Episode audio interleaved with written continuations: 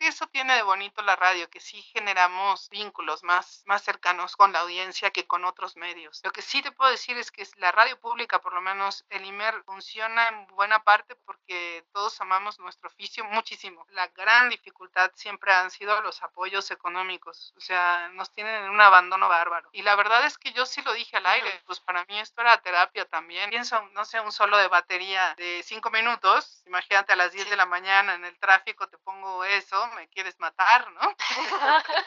yo no daba crédito que alguien pudiera vivir de estar escuchando música, catalogándola y haciendo programación musical. Por eso es que es importante la radio pública, porque justo este, atendemos a todas esas audiencias que a lo mejor en otros medios no son atendidos.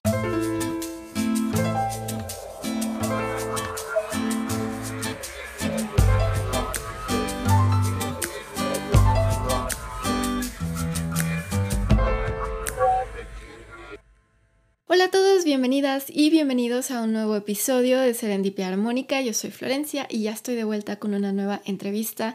Muy emocionada porque se toca por primera vez uno de los temas que siempre me han interesado mucho.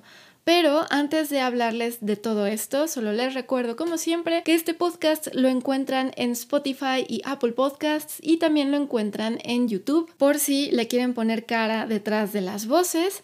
Y también acuérdense que les invito a visitar la caja de descripción que la encuentran en cualquiera de las plataformas donde ustedes disfruten de este episodio, porque ahí siempre van a encontrar los enlaces de las redes sociales y el contacto con las y los invitados también con este podcast y siempre con uno que otro enlace adicional con información extra sobre lo que se habla en estas charlas. También el anuncio que siempre me da mucho gusto dar, Serendipia Armónica tiene su primera colaboración con Libreta Negra MX, que es este proyecto de divulgación cultural que corre a cargo de las y los arqueólogos Wendy Osorio, Ivonne Ruiz y Omar Espinosa, quien ya estuvo también en este podcast hablando de mucha música y arqueología. Y pues precisamente mis queridos compañeros de Libreta Negra MX no únicamente se enfocan a divulgar información sobre arqueología, que ya de por sí pues hablar de arqueología es hablar de muchísimos temas relacionados con todo en la vida cotidiana de las y los humanos, sino que también se abre el espacio para precisamente profundizar un poco más en los temas diversos relacionados con la cultura. Es por eso que tengo el enorme gusto de tener una sección musical ahí que se llama La hoja pautada y son una serie de cápsulas en donde presento investigaciones sobre temas diversos relacionados con la música, temas que surgen de las entrevistas que hago aquí en Serendipia Armónica y que muchas veces tengo el privilegio de poder ser asesorada por los mismos invitados e invitadas para presentarles esta investigación. Así que les invito a que visiten a Libreta Negra MX no únicamente para checar la hoja pautada,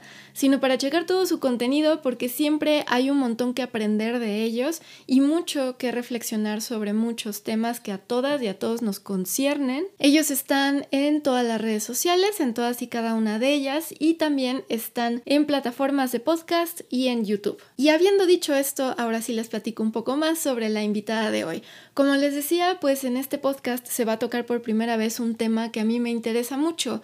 Este tema pues es la radio, como se habrán dado idea ya por el título de este episodio y de los clips que escucharon al principio. Y pues precisamente tuve el enorme gusto de poder platicar con una locutora, programadora y gerente de una de las emisoras favoritas de Horizonte 107.9, la estación de jazz aquí en México, emisora del IMER, del Instituto Mexicano de la Radio, que transmite a toda la República. Así que espero disfruten de esta charla, espero aprendan muchísimo, tanto como yo aprendo siempre. Y pues nada, les dejo con Mariana Pérez Viveros. Muy bien, pues Mariana, bienvenida al podcast. Muchas gracias por aceptar la invitación. Al contrario, muchas gracias por invitarme, un gusto. Eres la primera locutora de radio que tengo en el podcast. Entonces tengo mucha curiosidad por saber todo sobre su trabajo. pregunta, pregunta, con gusto.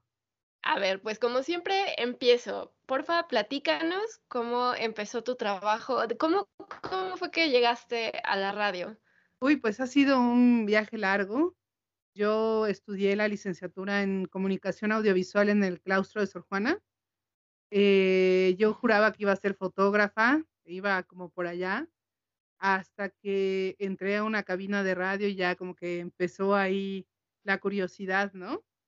Pero fue hasta que una amiga, la hermana de un muy buen amigo, por cierto, me dijo: "Oye, mira, eh, hay unos productores de radioeducación que están buscando a alguien que les ayude, ¿por qué no no vas a colaborar?", ¿no? Entonces, fue así como llegué yo a Radioeducación a trabajar con Edmundo Cepeda y Cruz Mejía. Y bueno, pues ahí nos ponían a hacer un poco de todo, desde transcribir guiones. Ellos son, personas con discapacidad visual, entonces, pues todos sus guiones, todo lo que tenían que hacer lo lo teníamos que grabar y después transcribir a una máquina de escribir, ¿no? Y y bueno, también nos metían al estudio a a grabar los programas, ¿no? Era un programa que se llamaba Cachivaches, otro que se llama ¿Quién canta? Y otro que ahora no recuerdo bien el nombre, ¿no? Pero Cachivaches era una producción, eh, dramatizada, entonces nos tocaba hasta hacer efectos especiales, eh, actuar, ¿no? Si si no sabías, bueno, no importa, ustedes van, ¿no? Eh, y ya, bueno, por azares del de la vida, este, yo decidí concluir ese ese periodo, porque estaba yo terminando la universidad, ya no me daba tiempo. Entonces, pues llegó un momento en que les tuve que decir: "Bueno, pues ya me me tengo que ir", ¿no? Y la verdad es que sí fue, les digo, como una epifanía, porque me acuerdo que me despedí, me subí al cochecito que tenía entonces y sentí ahí un hueco, ¿no? De, ¿y ahora, no? Yo quiero seguir haciendo esto, ¿no? La lo que pasaba es que yo no sabía muy bien hacia dónde. Me gustaba la radio, pero no sabía bien qué, ¿no? Con con el tiempo, eh, encontré un diplomado de radio que impartían en en aquí en el Centro Cultural Helénico, un diplomado de radio, donde además tenían una, eh, modalidad por ahí que había no, uno de los módulos era programación musical, ¿no? Eh, cosa que, pues, yo nunca en mi vida había escuchado que existiera. En la universidad jamás, nunca nos dicen que que existe ese oficio de la radio, en la radio. Y bueno, pues me metí me metí al al diplomado.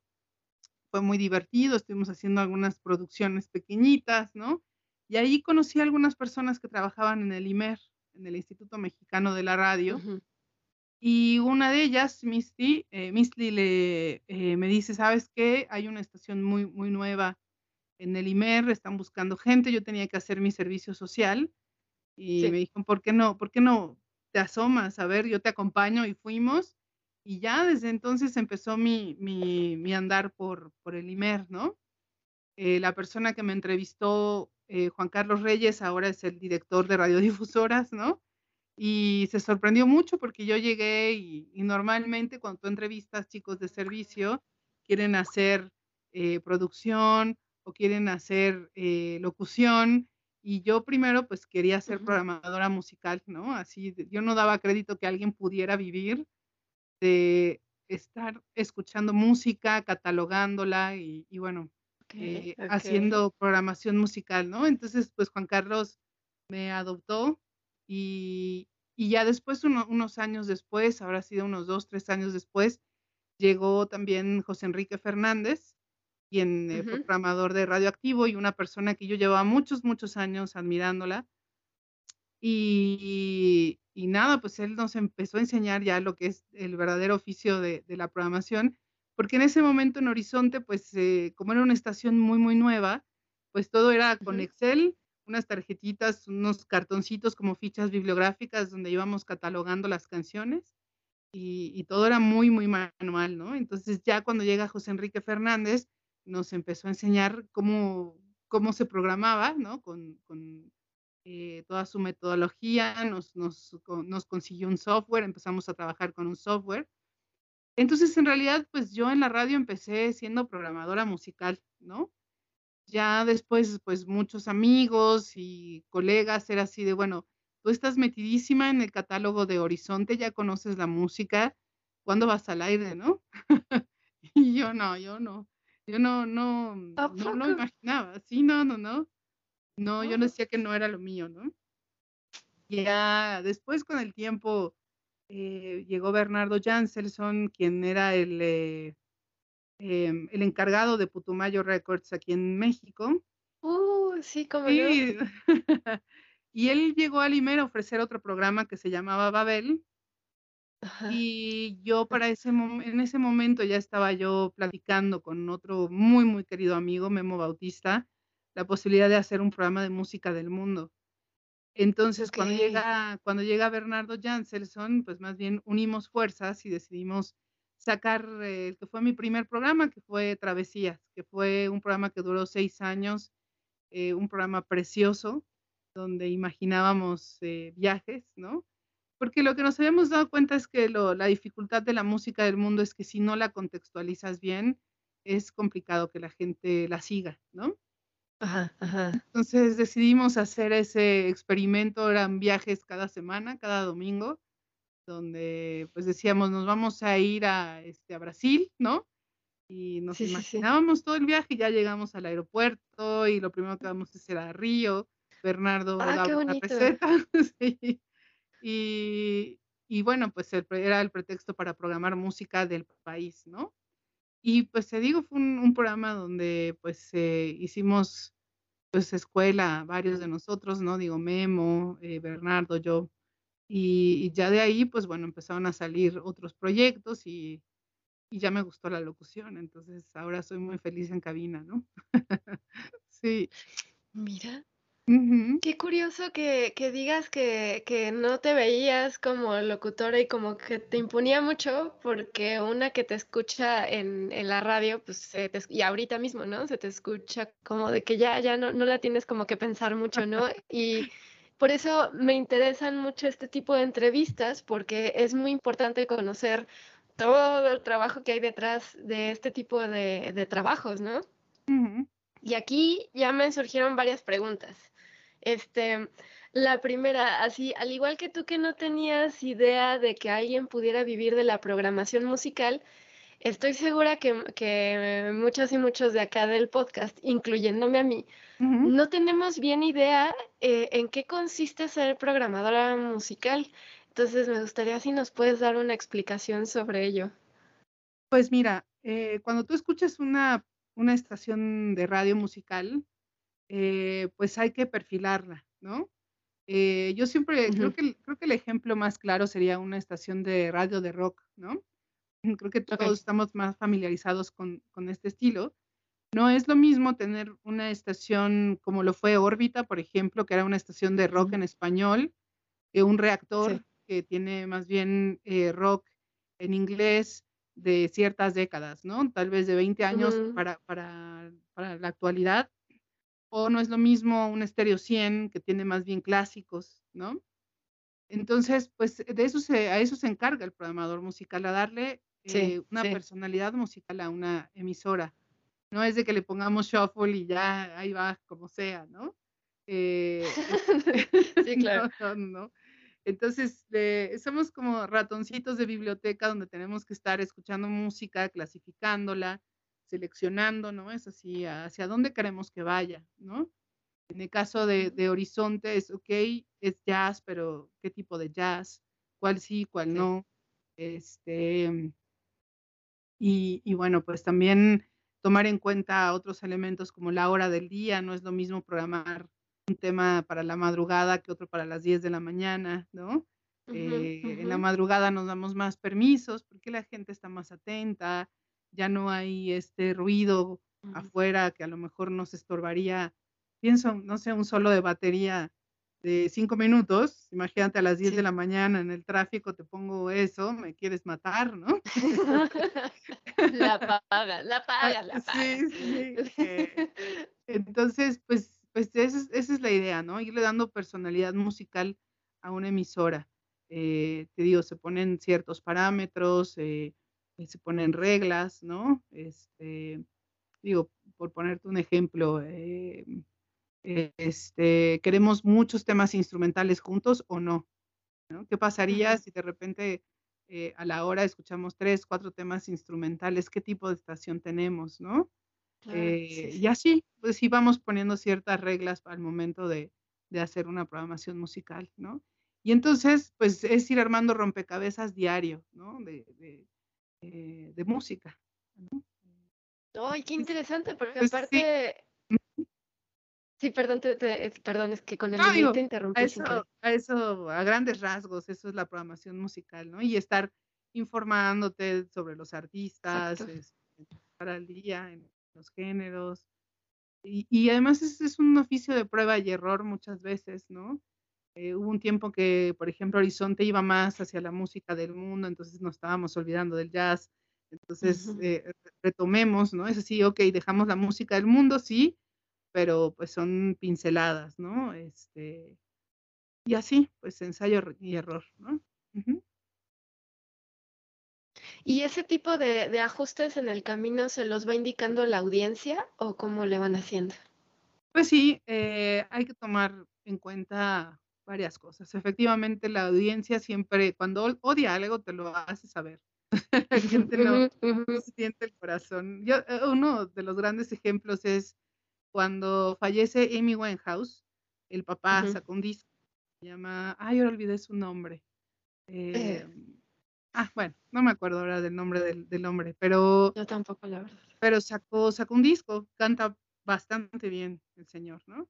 Pero la gente lo odió porque dijeron es un oportunista, ¿no? Entonces, pues nosotros Lo, sonamos pues como una curiosidad y, porque no estaba mal, ¿no?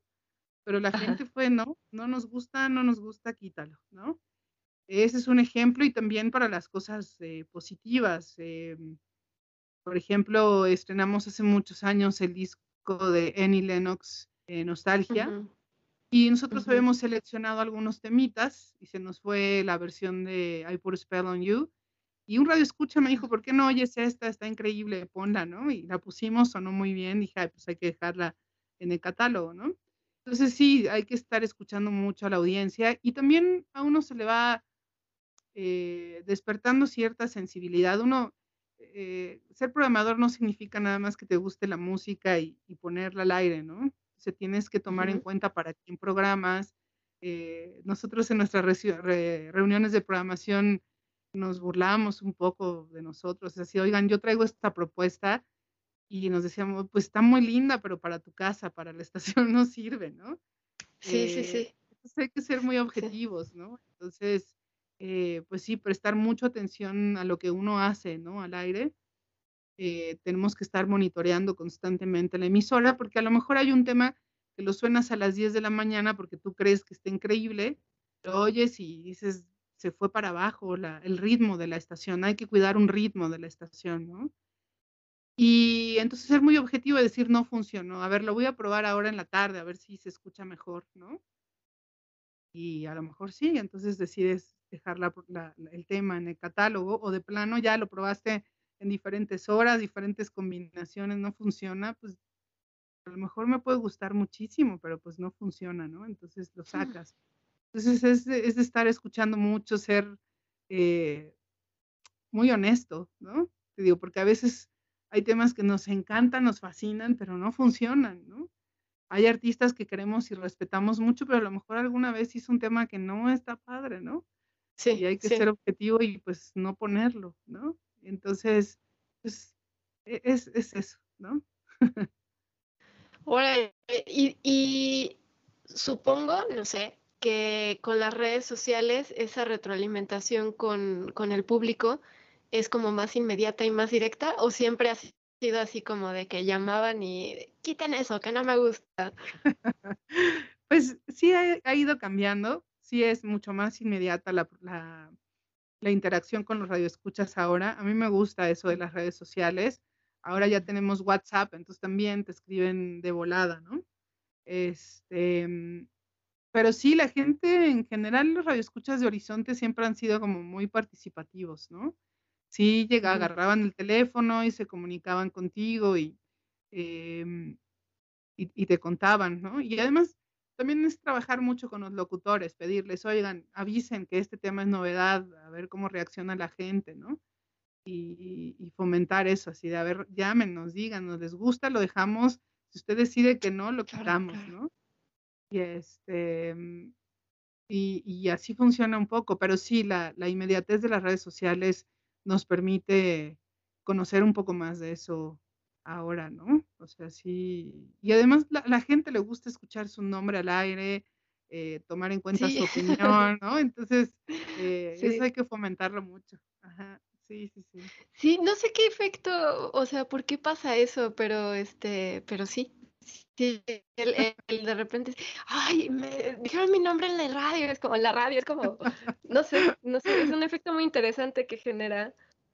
Pues es, saberte presente, supongo, ¿no? Eh, y dicen que a diferencia de otros medios de comunicación, eh, la radio genera muchos vínculos afectivos. Eh, la gente que te escucha a diario sí te reconoce como alguien cercano a, su vida, ¿no? Entonces, de repente, que tú le mandes saludos es como, pues, no sé, alimentar, alimentar e, esa cercanía con tu locutor o locutora favorita, ¿no? Entonces, eh, y, creo que es un fenómeno que notamos más a lo largo de la pandemia. Digo, ya lo, ya lo sabíamos, pero a raíz de la pandemia los mensajes sí fueron, eh, pues ustedes me hacen compañía, estoy solo o sola, sobre todo las personas de la tercera edad pasaban mucho tiempo a solas y la radio se convirtió en su compañera, ¿no? Entonces, em, por lo mismo fue mucho más importante de repente decirles, aquí estamos, eh, gracias por escucharnos, eh, sabemos que estás ahí, eh, todo bien, ¿no? Entonces, creo, creo que eso tiene de bonito la radio, que sí generamos vínculos más, más cercanos con la audiencia que con otros medios, ¿no? Sí, es cierto, ahorita que, que, te escucho y reflexiono, ah, bueno, este, como el otro día que, que, andaba yo enferma, por si me escuchan la voz medio mormada, íbamos a grabar esta entrevista hace dos días y no pude porque no podía hablar. Y, me, y, y pusiste una canción que me gustó mucho y te mandé un mensaje en tu programa del sábado y este y me mandaste un mensaje y me mandaste mensajes a varios que andábamos enfermos por ahí y este, y ahorita que lo reflexiono, yo creo que es que se siente también como que te conectas con el mundo exterior, como que es una especie de socialización así de, de, este, ah, bueno, no estoy, no estoy sola aquí en estas, en estas cuatro paredes, hay un mundo allá afuera que, que pues sí es cierto, que sabe que existo, ¿no? Sí, sí, sí. chistoso, sí, y, y, se empiezan a hacer conexiones entre escuchas también ahora gracias a las redes, ¿no? En el Twitter. De repente radio escuchas, es así de, eh, ah, fíjate, el caso de, tengo una radio escucha muy frecuente, la doctora Angélica, a quien mando saludos. Eh, hubo una temporada que su, que su hermano, su hermano, su hijo estuvo enfermo de COVID y estuvo delicado, ¿no? Pues cada, cada semana le mandábamos buenas vibras y saludos y los escuchas empezaron a escribir, oigan, ¿y saben cómo va el hijo de la doctora? ¿no? Ah. Saludos, ¿no? Entonces, pues sí. como dices, también es conectar con el que está allá afuera, ¿no? Entonces, sí se hace una comunidad muy bonita. Sí. Sí, sí, fíjate, ya es que me estás haciendo hacer memoria porque yo toda mi, mi adolescencia estuvo marcadísima por la radio, pero marcadísima. O sea, yo me compré, o sea, estamos hablando todavía, todavía no había ni redes, este, no había, el, el iPod era como un super lujo, apenas empezaban. Entonces yo tenía un radio chiquitito portátil que me lo escondía con el uniforme de la secundaria para que no me lo cacharan porque me la pasaba hoy en la radio. O sea, sí estudiaba, pero a veces me conectaba a la radio, ¿no? Después, ese radio, este, se lo presté a mi mamá y mi mamá, que va a escuchar esto seguramente, va a recordar a que ese radio ya no regresó a mis manos, porque, este, bueno, ella, ella se, se iba al hospital a, cuidar a mi abuela, sí, y entonces, pues, las madrugadas, que había que, que estar ahí atenta y todo, eh, o sea, el radio fue como, mi mamá decía, es que no habría yo podido con esto si no hubiera yo estado conectada a, a la radio, y no era que llamara ni nada, pero simplemente el estar escuchando que había alguien por ahí a las 4 de la mañana, como tú bien sabes, que está, que está ahí como este, para los que no están durmiendo o los que X o Y están despiertos esas horas, es una compañía muy, muy importante. Sí, sí, sí, sin duda. De verdad, es que si te listara yo todas las anécdotas e historias, pues mm, son muchas, ¿no? Eh, desde nacimientos, eh, gente que te escribe, oye, es que estoy en la sala del hospital porque está por nacer mi hijo, entonces el radiecito está ahí conmigo, ¿no? Y de repente el mensaje ya nació, ¿no? Es así como súper emocionante. Eh, eh, los casos, justo, mucha gente de hospitales, ¿no? Eh, ya sea que trabajen en el hospital, estudiantes en la madrugada, en fin.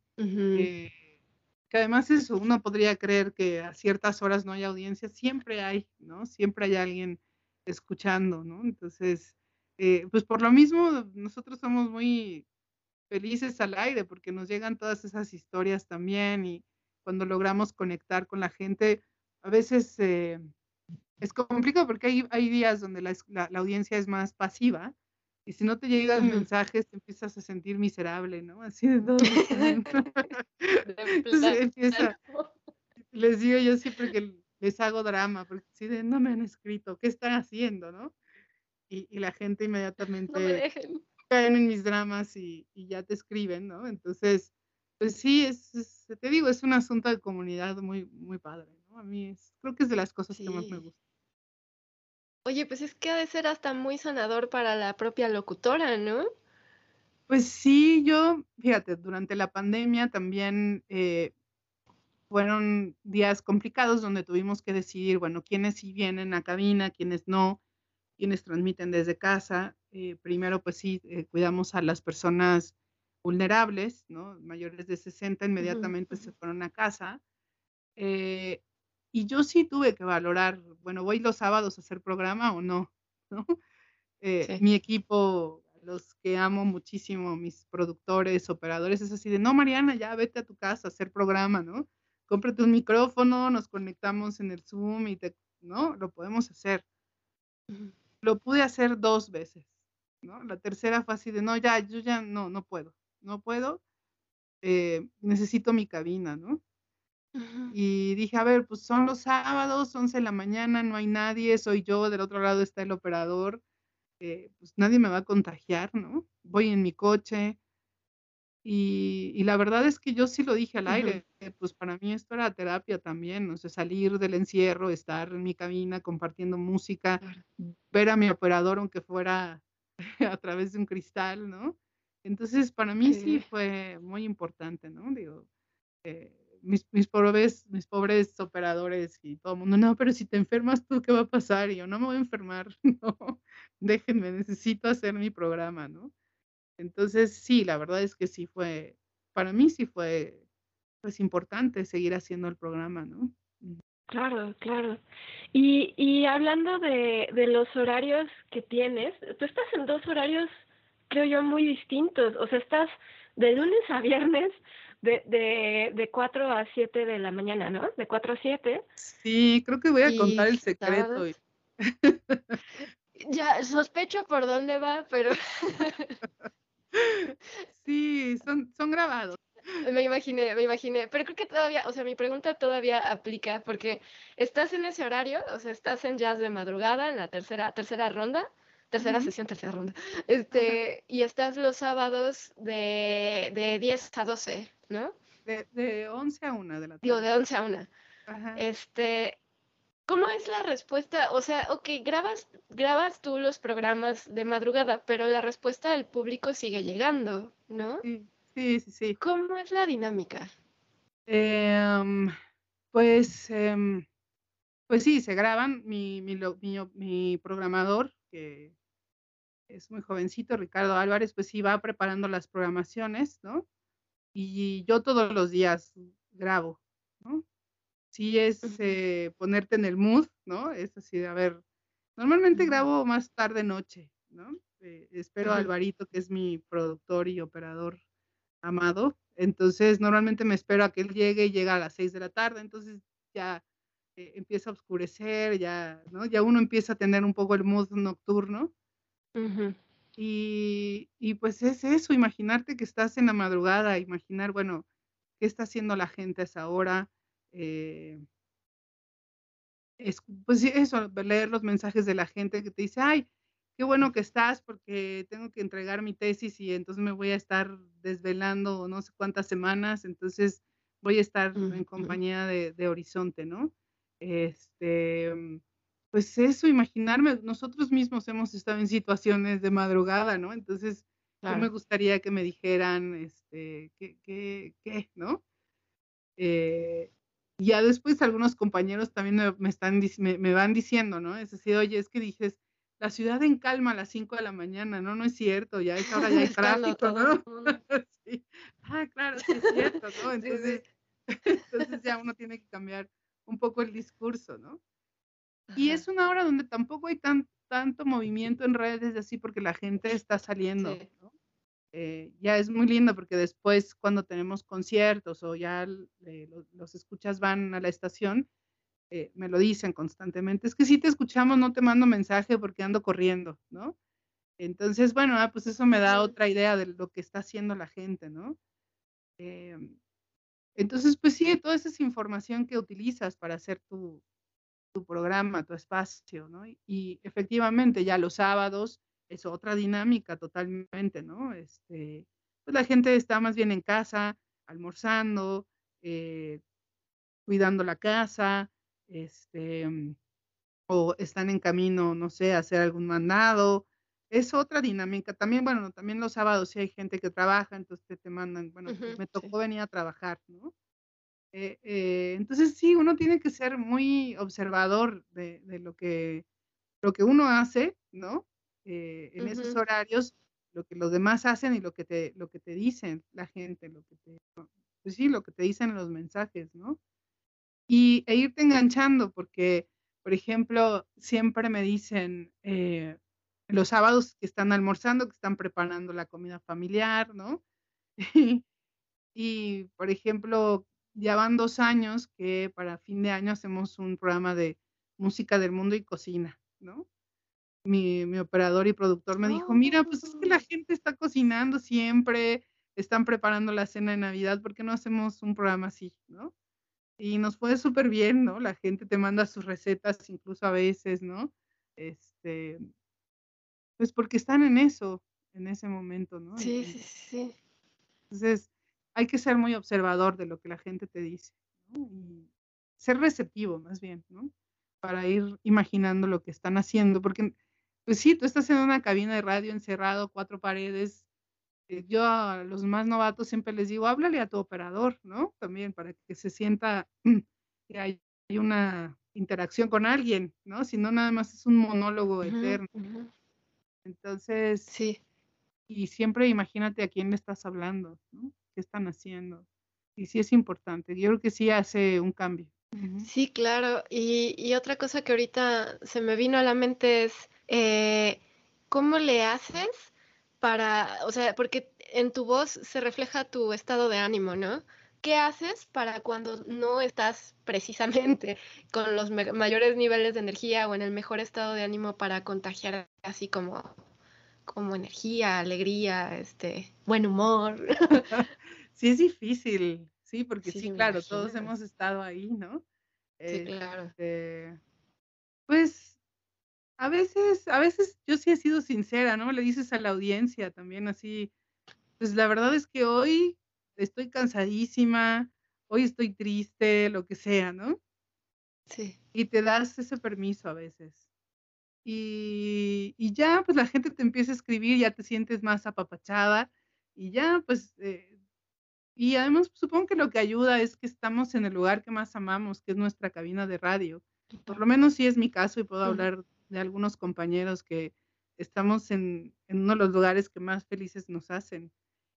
Y estamos compartiendo música que también nos hace muy felices. Entonces llega un momento en el que pues ya, uno hace clic.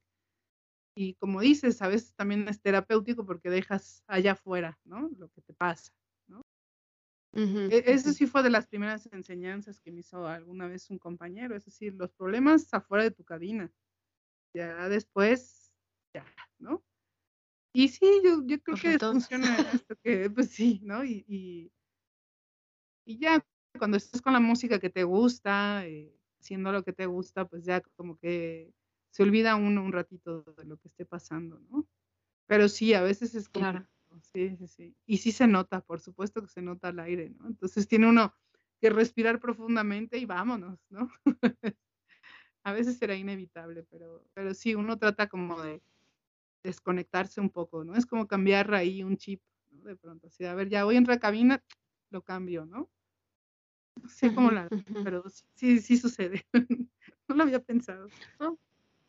¿En serio? Mira, es que creo que eh, ya, o sea, la respuesta está ahí, o sea, estás en un espacio, es como tu, tu lugar de, este, tu lugar de sanación, pues, ¿no? O sea, estás haciendo lo que te gusta, te rodeas de música que, bueno, o sea, es, no sobra, pero es como se sobreentiende que el, poder sanador de la música es muy, muy, muy grande, ¿no?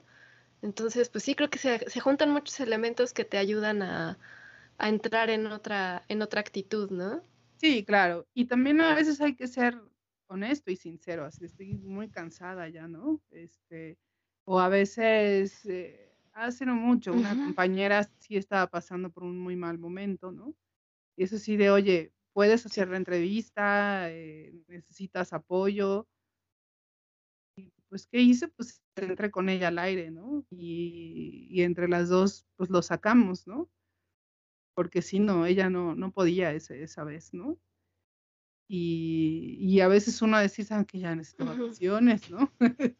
Entonces, pues sí, también hay, hay, veces que no se puede y ya uno decide, bueno, ya, unos días de descanso, ¿no? Claro. Y, ¿sabes? La, la importancia de, de hacer ambientes seguros para donde una persona pueda decir, hoy de plano no puedo. Es que creo que todavía muchos traemos esa, esa educación de, este, de que si demuestras esa vulnerabilidad de decir, ¿saben qué? Hoy, hoy no puedo, es como que estás haciendo mal tu trabajo. O sea, de que tú debes de ser capaz de ponerte la máscara con carita feliz en cualquier momento, en cualquier circunstancia. Y esto que comentas, ese e incluso el mostrarse un poquito, mantener ese equilibrio, claro, este, demostrar de repente esa vulnerabilidad ante la audiencia y ante tus propios compañeros, eh, está padre. Me parece muy sano. Sí, digo, e, efectivamente todo tiene sus límites, digo, la gente no, no, no me está sintonizando para oírme, ¿no? sí, sí. Terapia colectiva, pues no. no, no. Pero de repente sí decir, eh, digo, igual, una vez más regreso a la pandemia, es que creo que fue, un, fue una gran maestra en ese sentido, ¿no? Eh, eh, empezamos a hablar mucho de, de, enfermedades mentales, depresión, ¿no? Eh, entonces, pues, ¿cómo hablas de un, una cuestión tan estigmatizada, ¿no? o sea, mucha gente le hablas de terapia y, ay, no estoy loco, no estoy loca, ¿no? Entonces, pues una manera de poder llegar es decir, bueno, es que pues a mí también me ha costado trabajo esta pandemia, pero aquí estamos, ¿no? Eh, en el momento que requieran, pues eh, se vale pedir ayuda. Eh, yo misma, ¿no? Estoy yendo a terapia. Entonces, a veces compartir un poquito de uno mismo, pues ayuda a que lleguen los mensajes también, ¿no? Entonces, sí.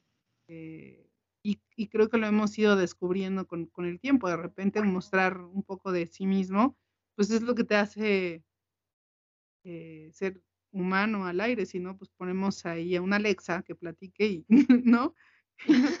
claro, claro, no creo que conecte, no creo que conecte. Entonces, eh, pues sí, a veces nos damos esos permisos, ¿no? De, de cuidar un poco de nosotros.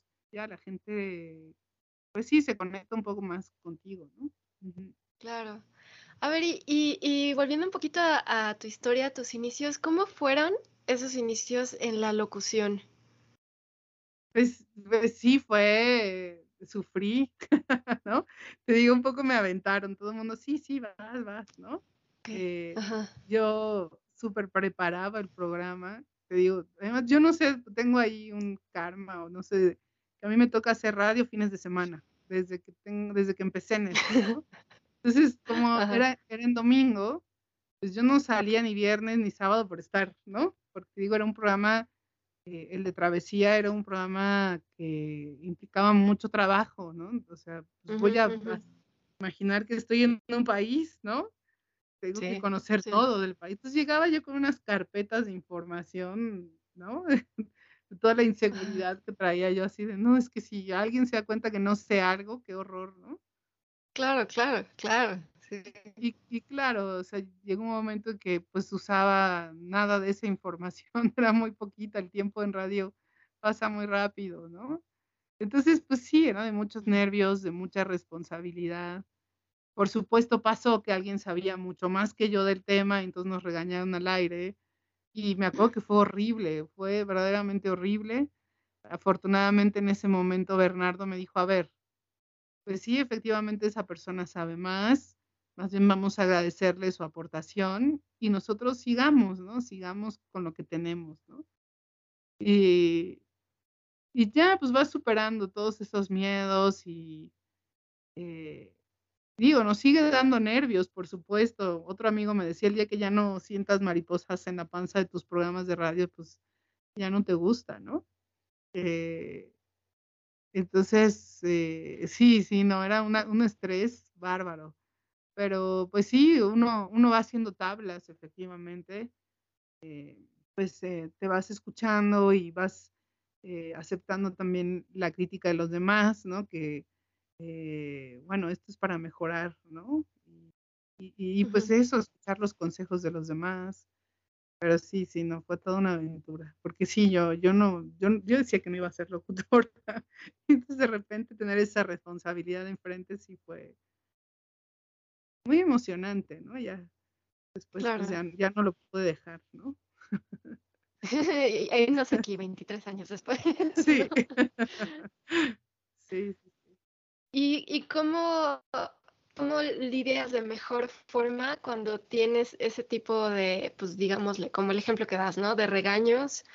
Este, o sea, sí, claro, siempre hay personas que saben mucho más que, que uno que uno, siempre.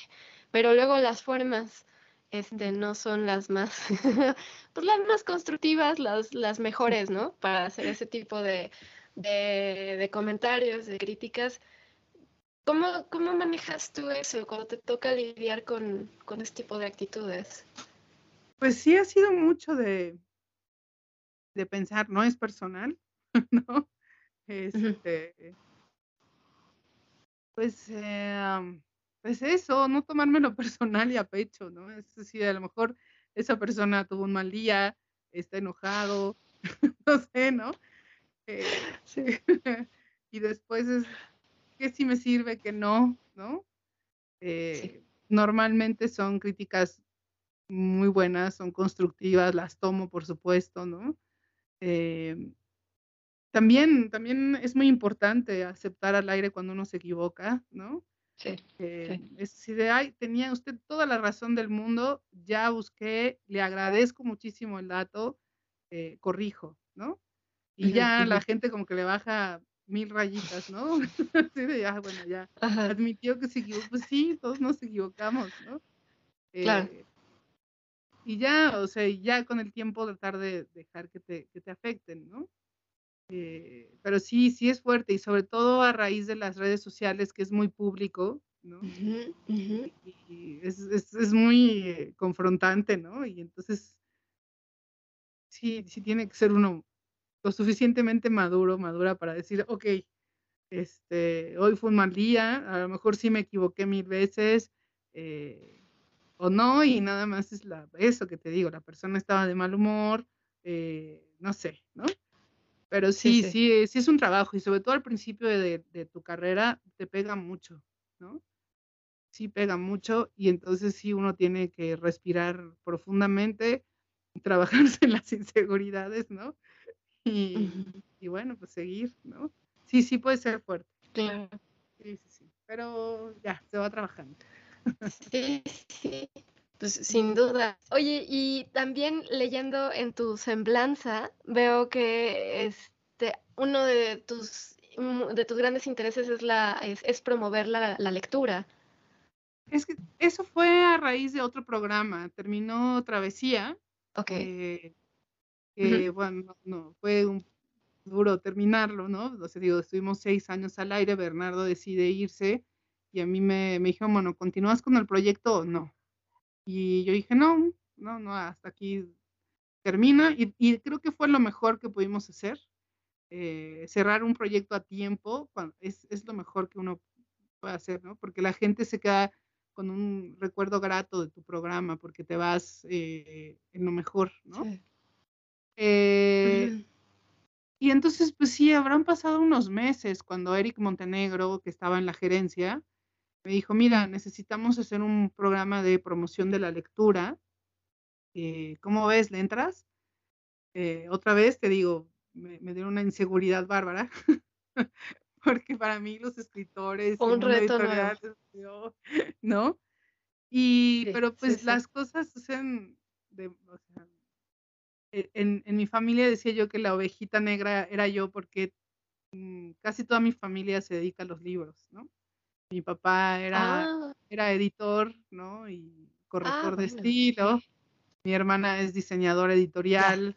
Mi abuelo trabajó en una imprenta muchos, muchos años. Entonces, eh, pues los libros estuvieron como siempre ahí, menos yo, ¿no? Fue así de, no, yo hago radio.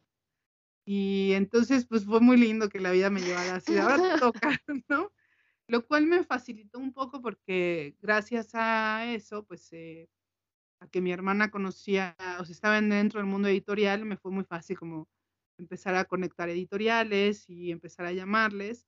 Pero la consigna fue, no vamos a hablar desde el punto de vista del especialista, ¿no? Vamos a hablar de lector a lector. Mm, eh, y eso como que me quitó un poco las inseguridades, ¿no? Entonces, Y, lo empezamos a combinar con la música. Es una barra musical donde hablamos de libros, ¿no? Y nos fue bastante bien.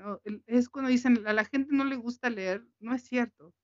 a la gente sí le gusta. Hay que saber qué ofrecer. Yo eh, aprendí muchísimo con ese programa eh, me permitió entrevistar a escritores que admiro mucho, ver además algunos ir creciendo. Almadelia Murillo, que ahora es una destacadísima escritora, pues eh, la entrevisté con el que fue su primer libro de cuentos, ¿no? Entonces, ¿quién se iba a imaginar que se iba a convertir en la mujer que soy? Entonces, eh, pues fue un, fue un, espacio muy bonito, muy, muy lindo, pesado también, porque hay que estar ley, ley, ley, ¿no? Cada semana tenía yo que presentar algo, yo decía, bueno, por lo menos tengo que leer la mitad de lo que voy a hablar, ¿no? Eh, claro, Entonces, eh, sí fue estresante, no duró tanto tiempo ese programa, pero lo disfruté mucho, fue muy lindo, ¿no? Y, y, hasta hoy en día la gente de pronto me dice, oye, ¿qué estás leyendo? ¿Qué me recomiendas? ¿no? Entonces, eh, pues sin querer, de pronto todavía sale un poco el tema, ¿no? Oye, y, y también ahorita pensando que hace rato, por ejemplo, que comentaba sobre este cómo la, la radio marcó mi, mi adolescencia. Eh, y mencioné que este, pues, los iPods apenas empezaban, etcétera. ¿Cómo ha afectado al mundo de la radio o de, sí, afectado de, de formas buenas o malas este boom que podemos llamar un super boom eh, a raíz de la pandemia de precisamente este tipo de espacios como los podcasts. Mm. ¿De qué manera ha influido? Yo creo que en mucho. Eh, para mí ha sido un gran, gran reto llamar a los jóvenes. Los jóvenes ya no oyen radio, así. Mm, eh, cada día lo noto más, ¿no?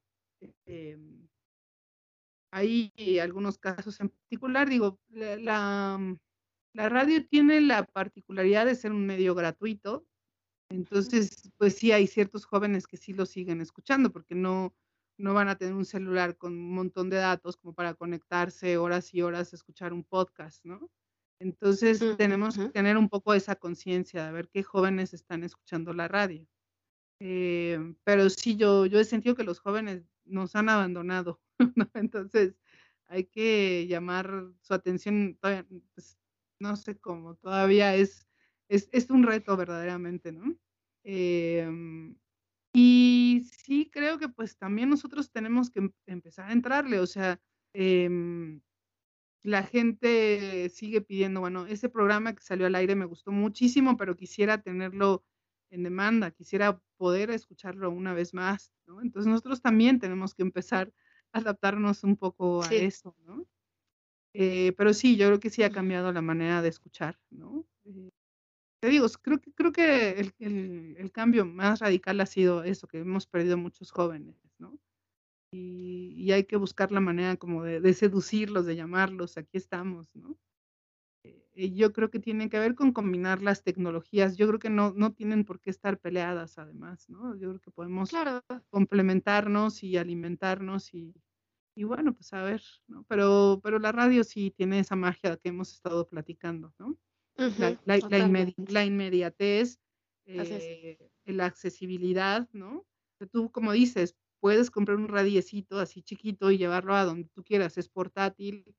Eh, los celulares también tienen radio ahora, ¿no? Sí. Entonces, pues ahí seguimos, ¿no? Ahí seguimos, pero sí tenemos que buscar maneras de atraer público joven, sobre todo, ¿no? Que, que, lo estamos perdiendo, ¿no? Sí. Uf, sí, ¿no? Y sí, sí suena todo, a todo un reto que hay que, que hay que pensarle mucho. Ahorita, eh, pensando también en lo que comentas de, tu programa sobre la promoción de la lectura, pues se me viene cómo han aprovechado este, muchas librerías, de este, estas grandes cadenas de librerías que yo creo que mejor no nombro porque no nos, no nos patrocinan. este, pero que han, han hecho uso del, del podcast y del radio para combinar este tipo de, este, pues de necesidades sociales, ¿no? De, de seguir abriendo espacios tremendamente necesarios para que los lectores se encuentren, ¿no? Sí, sí, sí. De hecho, justo cuando estaba haciendo este programa encontré los famosísimos booktubers, creo que se llaman, ¿no? Estos chicos muy jóvenes que hacían este ejercicio de promoción de la lectura en, en un canal de YouTube, ¿no? Súper interesante lo que estaban haciendo, ¿no? O sea, encontraron una plataforma ideal para, para compartir su pasión, que es la lectura. Entonces, por eso digo, bueno, pues sí, habrá que aprender de estas nuevas tecnologías, de estas nuevas maneras de escuchar para poder adaptarlas, ¿no? Y, adaptarnos también a, los nuevos tiempos. A mí todavía me cuesta trabajo el mundo del podcast hacerlo, pues, o sea, sé que sí es un nuevo lenguaje, es otra manera de comunicarse. O sea, no es lo mismo hacer radio que hacer un podcast, ¿no? O sea, es, es una estructura distinta. Claro. Eh, la que estoy aprendiendo también, ¿no? O sea, también nosotros estamos eh, aprendiendo esta nueva manera de, de comunicar, ¿no? Eh, ¿Podrías compartirnos un poco cuáles son algunas de esas diferencias entre hacer radio y hacer podcast? Pues es que todavía no las termino de entender. pero, sí, no, no, bueno, se entiende, se entiende. Pero bueno, eh, justo eh, hablan de la naturalidad, ¿no? Un podcast no, jamás nunca puede sonar muy leído, por lo que entiendo, ¿no? Eh, mientras más natural sea, mucho mejor. Este, nosotros de pronto en la radio, pues sí, tienes un guion, lo puedes producir, leer, ¿no? Y, y, como que la gente te lo, te lo pasa un poco más, ¿no? Eh, en, un podcast, pues es la onda, es como mucho más natural, mucho más, eh, pues sí, creo que, es, creo que esa es la palabra. Y, y bueno, yo la verdad es que escucho algunos trabajos de investigación maravillosos, de producción también eh, increíbles. También la duración. normalmente un podcast tiene que ser cortito, no puede ser muy largo, porque la gente te escucha mientras esté en su coche llegó de su casa al trabajo, me bajo, adiós, ¿no? Entonces también tienen que ser formatos más bien cortos, que también nosotros en la radio hemos tenido como que pensar un poco en eso. O sea, nos sigue funcionando un programa de una hora, o los acortaremos un poco como lo hacen los podcasts, ¿no? Eh, o sea, te digo, nos han llevado a analizar ciertas maneras de escuchar hoy, ¿no? Porque la gente no te va a seguir escuchando una vez que llegue a la oficina, porque a lo mejor ahí ya no tiene un radio. a lo mejor convendría hacer formatos más pequeños, ¿no? Entonces, bueno, pues eh, más o menos por ahí va, ¿no? La, producción, la, longitud, la manera de, conducir, ¿no? Las temáticas tal vez, ¿no? También hay muchos, muchos, muchos programas de, investigación que me parecen súper interesantes, ¿no? Una gran profundidad periodística, en fin, por ahí va. Entiendo, entiendo. Ahorita has hablado mucho, digo, se te siente y qué padre, y yo creo que está difícil no amar la radio cuando trabajas en la radio. Eh, has hablado mucho de todo lo que hace que, ames tu trabajo. ¿Cuáles son de los retos, las cosas que quizá no te laten tanto? Como todo en la vida, ¿no? O sea, no, no hace que no, no dejes de querer el, el, trabajo, pero pues siempre hay cosas que a lo mejor cuestan más. Son más pues, difíciles. Mira, yo desde que empecé en esto tomé la decisión de que iba a ser radio pública o educativa o cultural, ¿no? Pues eso siempre lo, lo tuve clarísimo. Pero justo la, la, gran dificultad siempre han sido los apoyos económicos, o sea, nos tienen en un abandono bárbaro, ¿no? Em, vemos otros países donde la radio pública tiene un papel fundamental en la sociedad, ¿no? Se les dan un presupuesto considerable cada año, ¿no? Eh, y en, en, nuestro caso parece que es al revés, cada año nos dan menos, ¿no? o, tenemos, o tenemos que estar diciendo, hey, aquí estamos, ¿no? Eh, esta es nuestra labor, es importante que estemos, eh, somos una radio pública fundamental y, y, pues se nos olvida, o sea, nos olvidan más bien, ¿no? Eh, te digo, tenemos que estar cada año batallando por presupuesto. Entonces, pues es difícil y lo que sí te puedo decir es que la radio pública, por lo menos el IMER, funciona en buena parte porque todos amamos nuestro oficio muchísimo, ¿no? Hablo desde ingenieros, locutores, programadores, continuistas, ¿no? Guionistas, eh, pero llega un momento en que uno dice, bueno, sí, pero no podemos seguir manteniendo esto así, ¿no? Entonces a veces uno, eh, pues ya le dan uno ganas de tirar la toalla por eso, ¿no? Pero de repente sucede, eh, ¿cuándo habrá sido? Eh, acaba yo de tomar la gerencia, pues sí, hace un par de años. Eh, empezó a correr el rumor de que igual, pues muchos compañeros, compañeras se iban por un recorte presupuestal severo y la audiencia se desbordó, así te lo puedo decir, se desbordaron en redes, ¿no? Sí, presupuesto para el IMER, ¿qué pasa? En apoyo, En apoyo y, seguimos aquí, pues, ¿no? O sea, se logró presupuesto, se logró mejorar la, la situación y bueno, pues eso fue muy conmovedor, ¿no? Que dices, bueno, vale la pena mi trabajo, qué bueno, ¿no? Pero yo creo que ese ha sido, eso es, esa es eh, la mayor, eh, la mayor dificultad, ¿no? O sea, si te quieres, y además, bueno, además radio, que además, pues la radio cada día, eso, por, por, por los podcasts, por las nuevas tecnologías, también de pronto la radio es como el patito feo de, las, de, de los medios de comunicación, ¿no? Entonces, eh, hay menos jóvenes que quieren seguir con, nuestro, nuestro oficio, ¿no? Con sus excepciones maravillosas.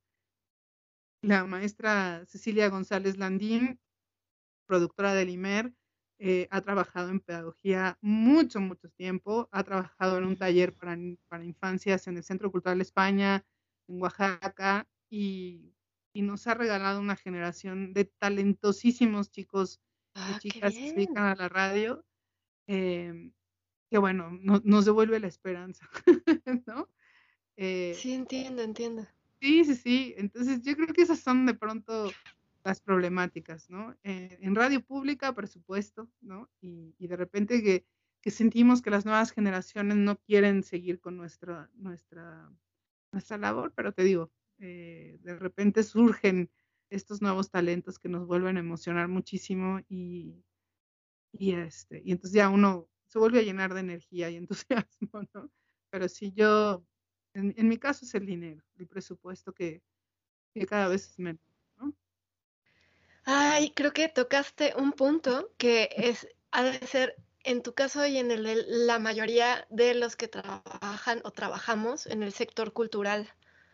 Este es, es, es, tremendo, es tremendo, es un punto ya muy crítico. Eh, la completa, ay, se me acaba de ir la palabra, eh, indiferencia que hay ante el sector cultural que siempre ha padecido, siempre, este, pero se está llegando, se está llegando a puntos críticos y esto que estás mencionando, me, me gustaría, creo que y, ahorita incluso con el ejemplo que, pusiste de cómo reaccionó la audiencia este, que se desbordó para pedir presupuesto para el IMER, yo creo que una vez más se sobreentiende la, el, el por qué es tan importante hacer radio pública y este y en este caso que estamos hablando de sector cultural se sobreentiende, pero me gustaría que con tus palabras dijeras por qué es tan importante tu labor y la de todos tus compañeros y compañeras.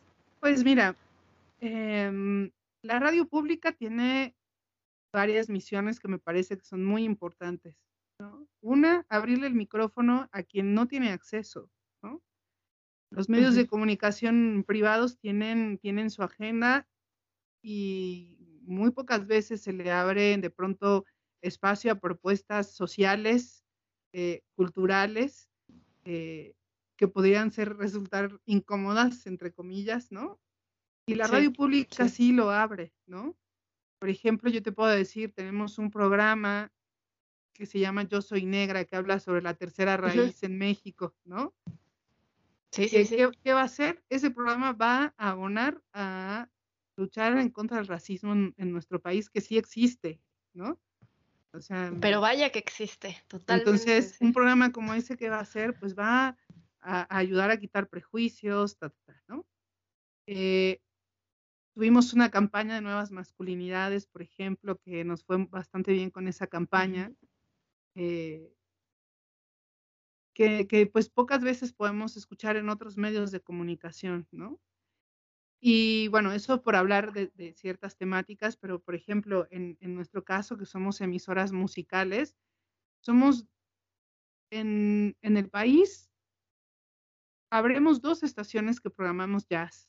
¿no? Una es eh, Fusión, que es una estación hermana de Limer en Tijuana que toca jazz, pero fuera de eso, en el país, nadie más toca jazz así 24 horas al día. Eh, tenemos la estación de música de concierto, música clásica, que es Opus. Tenemos una emisora que es eh, la XCB, que va a cumplir 100 años, por cierto. Eh, es una estación dedicada a las personas de la tercera edad, ¿no?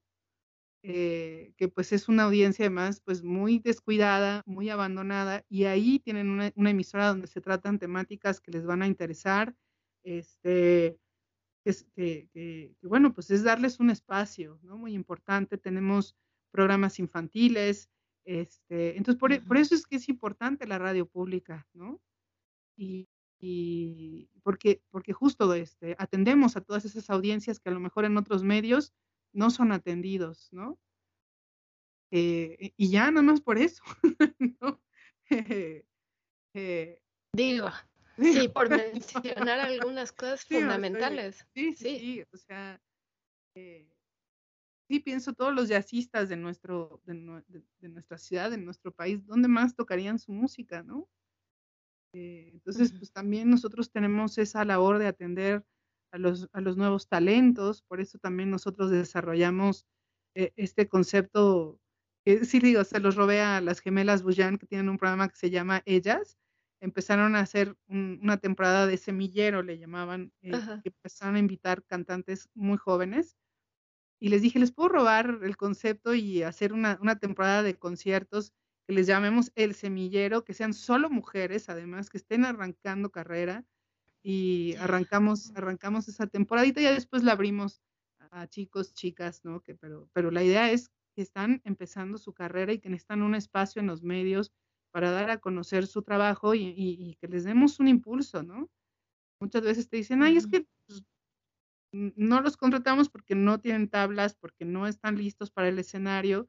Bueno, pues vamos a dárselos, ¿no? Eh, eh, exacto. Y, la gente no sabes lo bien que ha recibido esa, esa temporada de semilleros, ¿no? La gente entiende que son muy jóvenes, que están arrancando carrera em, y, y, los abrazan y los apoyan, ¿no? Entonces, pues em, esa es la importancia de una radio pública, ¿no? Que eh, eh, todos esos son objetivos fundamentales, ¿no? Apoyar a los jóvenes, eh, pues hablar de, temáticas sociales, culturales de, importancia y de relevancia nacional, ¿no? Em, entre muchas otras cosas, pero bueno, a grandes rasgos lo resumiría así, ¿no? ¿Cómo te agradezco que hayas dicho todo esto? Porque es, es me parece muy importante y algo que estaba yo pensando mientras preparaba tu entrevista, eh, precisamente ahorita que mencionaste esto de, que dónde más se toca jazz, en qué otra emisora se toca jazz, ¿no? Aparte de, estas dos, de Fusión y Horizonte. Eh, yo mm, como dije, mi adolescencia estuvo, bueno, o sea, de, mi infancia y adolescencia estuvo muy marcada, estuvieron muy marcadas por, por la radio. Después eh, yo me, mudé, yo vivía ahí en, en, Ciudad Satélite, saludos, este, y me mudé a un lugar en donde en aquellos tiempos muchas estaciones que yo oía así sin parar no estaban ya. Poco a poco fui encontrando otros, otros medios, sobre todo de, de escuchar música, de música nueva y todo, ¿no? Pero eso hizo que me alejara yo un poco de la radio. Hasta hace muy poco, porque sí, o sea, yo sé que, por ejemplo, está la aplicación de Alimer, que la puedes, la puedes bajar y conectarte a internet y puedes escuchar todas las estaciones, estés donde estés, mientras tengas conexión a internet, ¿no? Pero yo como me alejé mucho de eso, no sé en qué momento aparecieron estas opciones de reconectar con aquellas estaciones y sobre todo con aquellas voces, con aquellas, aquellas locutoras y locutores de radio que te acompañaban, como mencionabas al inicio del programa. No supe en qué momento comenzaron esas nuevas opciones. Para mí ahorita reconectar con la radio eh, ha sido una vez más, no sé, es que regresó esa compañía que yo tenía antes. esa compañía en, en directo, o sea, en tiempo real, esa conexión con aquel mundo que a mí me gusta, con aquella gente con la que, con la que yo quiero convivir. Y eso es muy importante porque en muchas partes, hablando del país, que se puede llegar a sentir muchísimo aislamiento porque las opciones son muy reducidas, muy escasas. Este tipo de cosas son fundamentales tanto para los que ya sabemos qué es lo que lo que nos encanta y necesitamos encontrar los medios para conectarnos con aquellas personas que, que hacen eso, como para otras personas que les despiertas, eh, o sea, el semillero, pues, ¿no? Que les dejas la semillita y dicen, órale, esto, esto es lo mío, esta música es lo mío, este trabajo es lo mío, ¿no? Entonces, este, no sé si esto abona un poco a, todo lo, lo, que acabas de mencionar, pero pues sí, sí, como que me parece importante compartirlo. Ay, no, pues qué padre, ¿no? Además, qué lindo escuchar tu caso, pues, ¿no? Que fíjate, también, ya que decías, la tecnología cómo ha ayudado, gracias al Internet, Horizonte se puede escuchar nos, o sea, de pronto nos escucha gente de otros países, ¿no?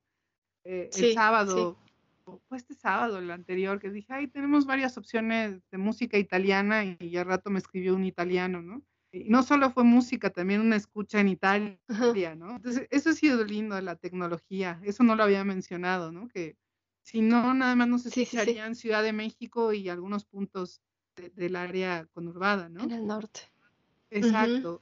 Eh, entonces, gracias a la tecnología, gracias a que podemos tener una aplicación y todo, hemos podido ampliar un poco los horizontes, ¿no? Literal. Entonces, eh, eso ha sido algo bueno de tecnología. Retomando, sí, sí, sí.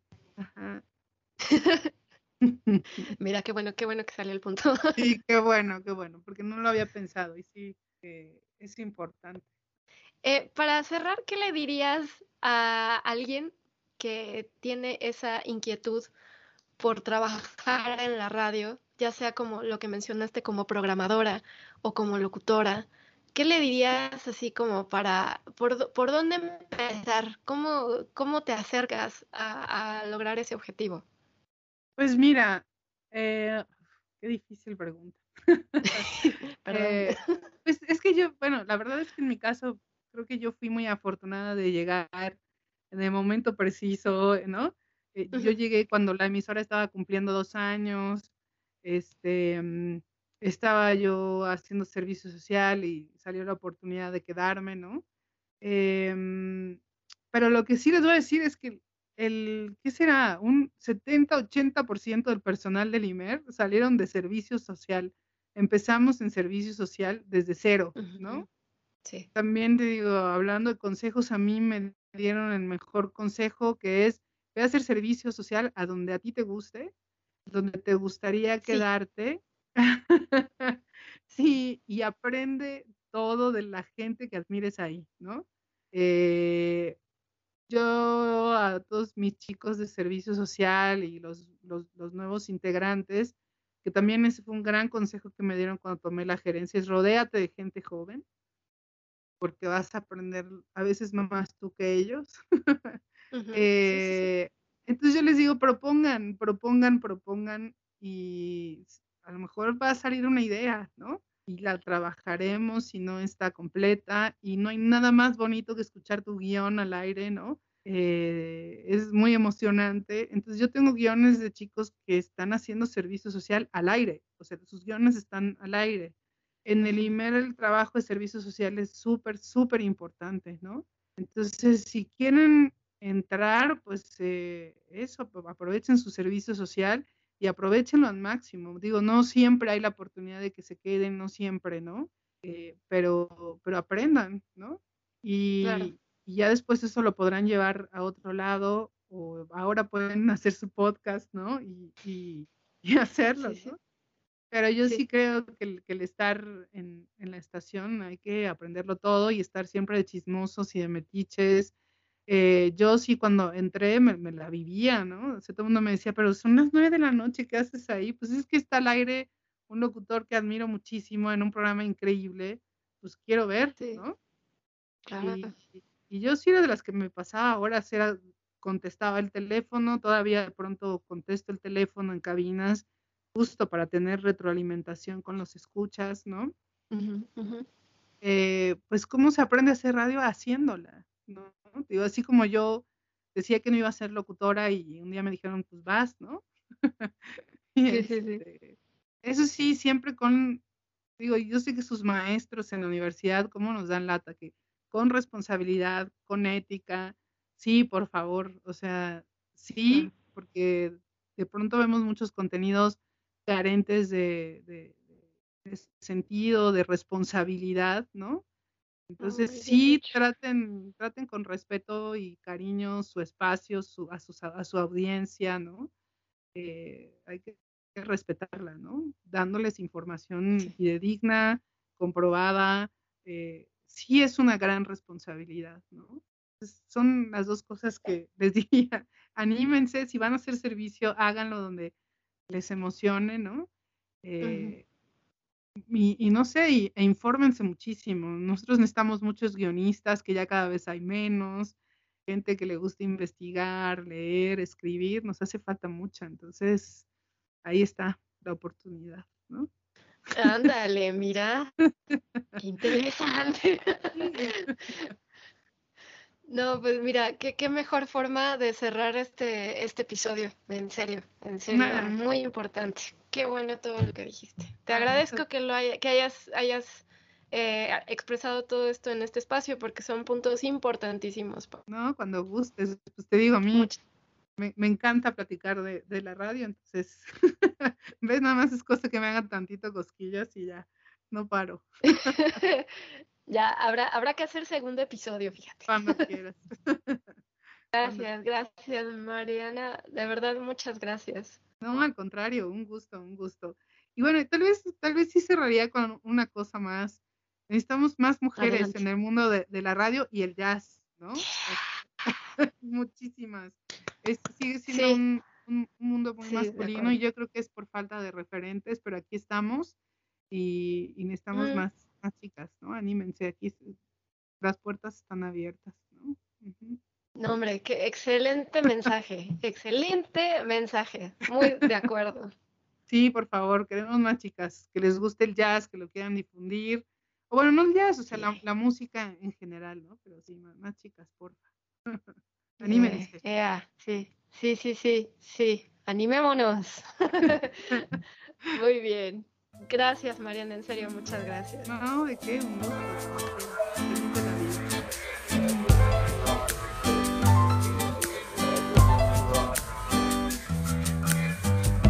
Nos vemos.